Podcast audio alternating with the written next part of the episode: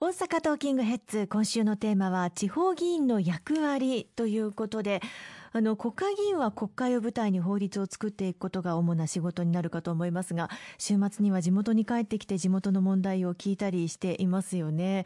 地方議員は主にどんな働きがあると思っていいでしょうか、はい、まさにあの地方議員は先ほども言いましたけれどもかかりつけ議員としてそれぞれの地域の課題を常に例えば地域の自治会長さんあるいは自治会の役員の方々 PTA の方々あるいは民生委員の方々青少年健全育成会の方々こうしたそれぞれ地域で地域のためあるいは住民の方々のために日々奔走していらっしゃる方々からご意見をいただくこの地域で何が必要なのかここに歩道を作ってもらいたいあるいは信号機を置いてもらいたいあるいはカーブミラーを設置してもらいたいそうした地域の方々の抱えていらっしゃる課題に対して迅速に対応してまずはアンテナを張ってそのご意見を聞く。そしてそれを迅速に対応していく。こうした役割が求められています。またあの地域にお住まいの方々がそれぞれ抱えていらっしゃる課題もう千差万滅ですけれども、お一人お一人の抱えていらっしゃる。例えば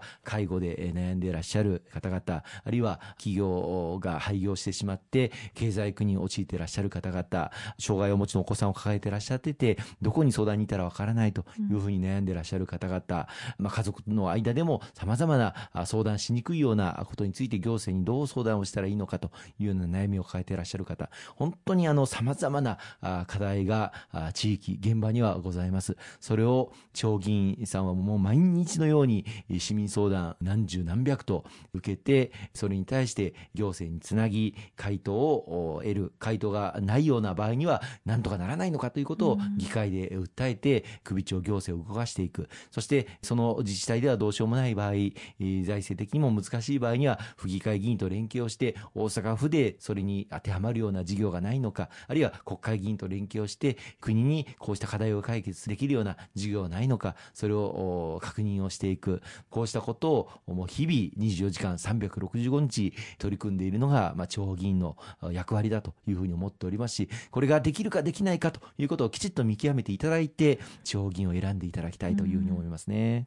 あの例えば地元で伺った問題がそれが地方だけでは解決できないということもありますよね。でまあ、それこそ最近お話に出ている予算的な問題もあるかと思います。お金がないとできないという時もあります。そういった時には国会議員に話して国に上げていくというようなことなんですね、はい、まさにその典型例がですね、はい、あの昨年の夏も大変な猛暑でした。で学校で勉強している子どもたちがその猛暑の中あなかなか勉強に集中ができない。ぜひともエアコンの設置を、えー、もっと進めてもらいたいということをそれぞれの地方議会でもあるいは住民の方々からも声が上がっていました、まあ、財政力がある自治体は例えば大阪市なんかは随分とこの学校におけるエアコンの設置進んでおりましたけれども大阪府下でもまだまだ進んでない市町村たくさんあります。そういった中で市町村でこのエアコン設置の事業費を手立てしようというのは大体1教室あたり150万円ぐらいかかると言われているんですけれども、はい、学校全体に設置しようと思ったら多額の費用になりますし市の学校全体に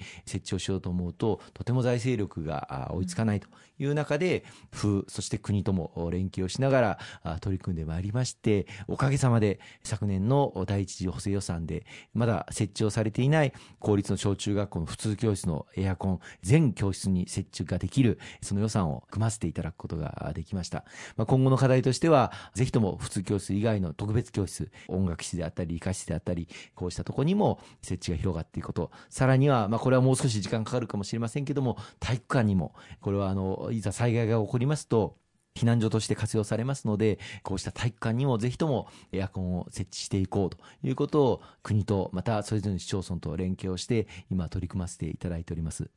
まあ、まさに国会議員との連携が、まあ、先ほどのお話にもありましたけれども大切ということなんですよね。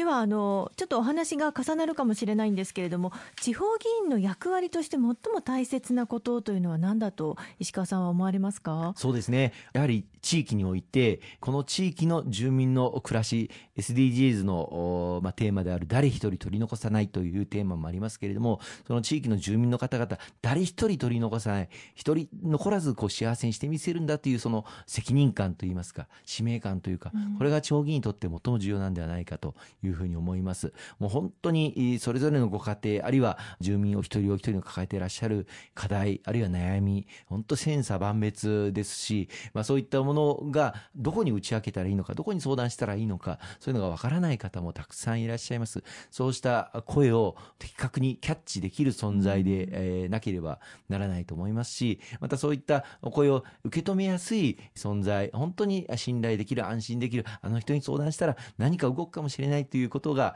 常に地域の方々から信頼を集めている、こうした存在であることが本当に重要だというふうに思いますね。公明党の議員は一人一人、それぞれの地域地域で住民の皆様にお世話になりながら、また党員支持者の皆様からも、あの、うちのお友達が実はこういうことで困ってるんですけど、なんとかならないんですかっていうような、その声を集める。議員のみならず、ご支持をいただいている党員支持者の皆様からいただく声というものも把握をする。全国津々浦々に張り巡らした、まあ、公明党ネットワーク力というもので、誰一人取り残さない日本社会というものを築いていきたいというふうに思っています。本当にあのなかなか議員の方に直接相談をするというのは敷居が高いというようなイメージが正直あったりもしますけれどもそのイメージはぜひとも変えていきたいですよね、あの地域の皆様あるいは国民の皆様に雇っていただいているのが議員ですから使い物にならない議員はいらないんですよね。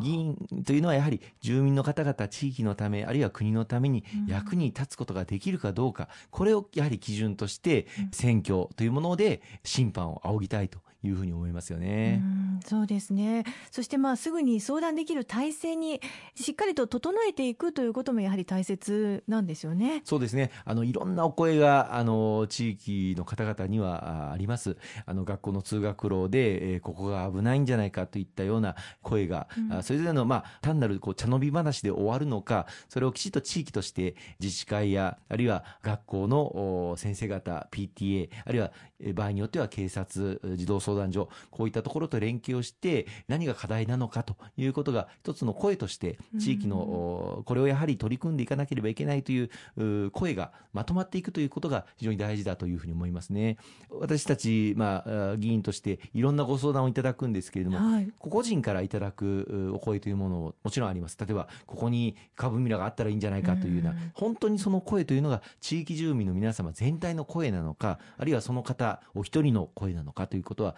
きちんとやっぱり見ていく必要がありますし、一人の声を私たち大切にしながら取り組んではいますけれども、やはり地域にとって本当に利益になるのかどうかという視点も私たち合わせて持たないといけないんですよね。そこがやはり地域の皆様の合意形成が図れるのかどうか、時にはこっちの地域でこういう手立てを組むと、隣の地域では不利益になってしまうというような場合もありますので、それぞれのその地域同士の考え方というのもすり合わせていく、その大事な役割も、まあ、議員は担っているという部分もあると思います。ありがとうございます。今週もたくさんのお話をいただきましてありがとうございます。